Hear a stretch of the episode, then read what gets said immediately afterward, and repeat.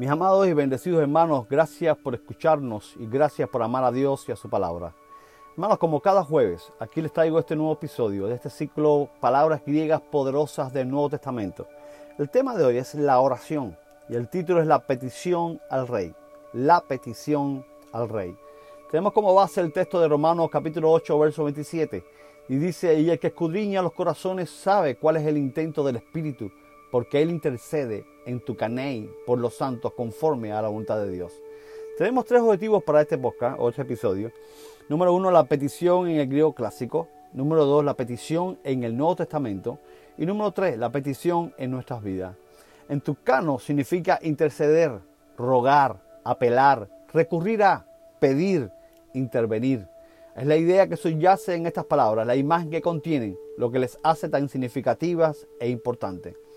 Originalmente en Tucanay significaba encontrarse con una persona, coincidir con una persona, unirse a una persona. Cuando nos encontramos con alguien, nos hablamos mutuamente. Y así la palabra pasó a significar conversar con alguien. Más tarde adquirió el significado de tener íntima camaradería y comunión con alguien. Son palabras de súplica en el Nuevo Testamento. Veamos entonces nuestro primer objetivo, la petición en el griego clásico. Por ejemplo, Sócrates, cuando estaba disponiéndose a morir, Dijo a sus amigos que daba la bienvenida a la muerte, porque tras ella conversaría con Palamedas, Ayats y otros grandes hombres de la antigüedad que murieron a consecuencia de un fallo injusto. Para Sócrates la recompensa de la muerte era la íntima camaradería con los grandes y buenos que habían marchado primero. Pero la palabra todavía revela otro significado. Empezó por significar encontrarse con una persona, después trato íntimo y fraternal con una persona, pero finalmente en los papiros llega a ser una palabra casi técnica en el sentido de hacer una petición a alguien revestido de autoridad y especialmente al rey. En Tiukis, que originalmente significaba reunión, viene a ser la palabra usual para expresar la idea de petición hecha al rey. Y de esta idea es que hemos dado el título a este episodio, La petición al rey. Hay un interesante papiro que nos habla de los gemelos Taues y Taus que servían en el templo de Serapis en Memphis. Estos hermanos se quejaban de estar siendo tratados injustamente, no como les habían prometido. Ptolomeo Filometor y la reina Cleopatra II fueron a visitar al templo y los gemelos tuvieron su oportunidad de presentarse al rey con un intiukis, una petición que apelaba a la justicia del monarca. Intiukis es pues la palabra técnica que significa petición a un rey y intiukanei es la palabra técnica que significa hacer la tal petición. Veamos entonces nuestro segundo objetivo, la petición en el Nuevo Testamento. En Romanos 8:27, el texto que tomamos como base, se dice que el Espíritu intercede por nosotros. Dice, y el que escudriña los corazones sabe cuál es el intento del Espíritu, porque Él intercede en tu caney por los santos conforme a la voluntad de Dios. En Romanos 8:34 leemos que Jesús intercede por nosotros. Dice, ¿quién es el que condenará? Cristo es el que murió, más aún es el que también resucitó, quien además está a la diestra de Dios y quien también intercede en tu caney por nosotros. Y estos dos pasajes nos hablan de una verdad increíble, mis hermanos. Tenemos dos intercesores a favor nuestro. Tenemos al Espíritu Santo intercediendo por nosotros al Padre, al Rey, desde nuestro interior.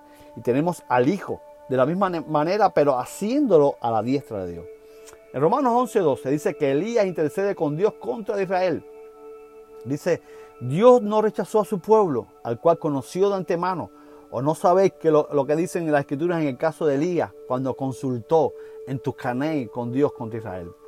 En Hebreos 7:25 se nos enseña que Jesús vive siempre para interceder por nosotros. Por esto también puede salvar por completo a los que por medio de él se acercan a Dios, puesto que vive para siempre para interceder en Tucaney por ellos. El sustantivo Antiukis aparece dos veces en el Nuevo Testamento. Lo usa Pablo en su primera carta a Timoteo, capítulo 2, verso 1, traduce como, se traduce como intercesión. Dice, por esto exhorto ante todo que se hagan súplicas, oraciones, intercesiones, en case y acciones de gracia por todos los hombres. También lo usa el mismo Pablo, pero en el capítulo 4, en el verso 5 de esa misma carta de 1 Timoteo dice, pues os es santificado por medio de la palabra de Dios y de la oración en tuqueos. Veamos entonces nuestro tercer objetivo. Y es la petición en nuestras vidas. Empecemos entonces con la primera idea de Antiucanei. Esta idea habla del derecho de acercarse a Dios. Habla del íntimo compañerismo que los cristianos pueden gozar con Dios. Significa que no hacemos nuestros ruegos a Dios desde una gran distancia y a través de un espacio infinito, sino que podemos hablar con Él, con Dios, como un hombre conversa con su amigo. Mis hermanos, tal como nos encontramos con nuestros amigos, podemos encontrarnos con Dios. Y este acceso a Dios debe motivarnos a buscar cada día ese encuentro con ese Dios que desea ser nuestro amigo más íntimo.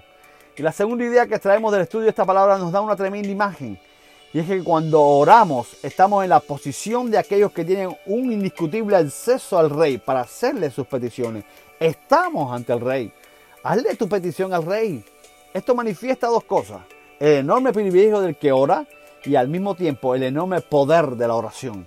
Tenemos el privilegio de poder estar en presencia del Rey de Reyes y cuando comparecemos ante Él, todo su poder y su grandeza nos respaldan para procurarnos recursos. Mi amado, la oración es nada menos que llegar hasta la presencia del Omnipotente para disponer de los recursos del Eterno. Y concluyendo, vemos en esta palabra eh, otras de las victorias del Espíritu. Esta vez sobre nuestra debilidad e incapacidad de orar como conviene. Qué estímulo y aliento para que mantengamos viva nuestra vida de oración, aun cuando las circunstancias que nos rodean parezcan inciertas y suframos la tentación de abandonar.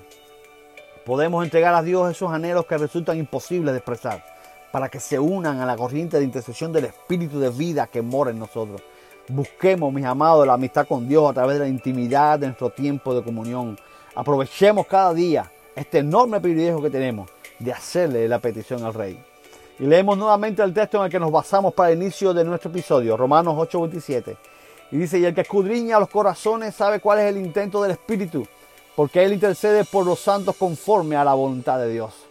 Jode eraumon, tas cardías, joidentito fronema, tau neumatos, joticata en tu huper hagion. Nos vemos el próximo jueves con otro episodio y un nuevo tema de este ciclo palabras griegas poderosas del Nuevo Testamento. Un abrazo de su hermano, amigo y pastor, Tommy Torres.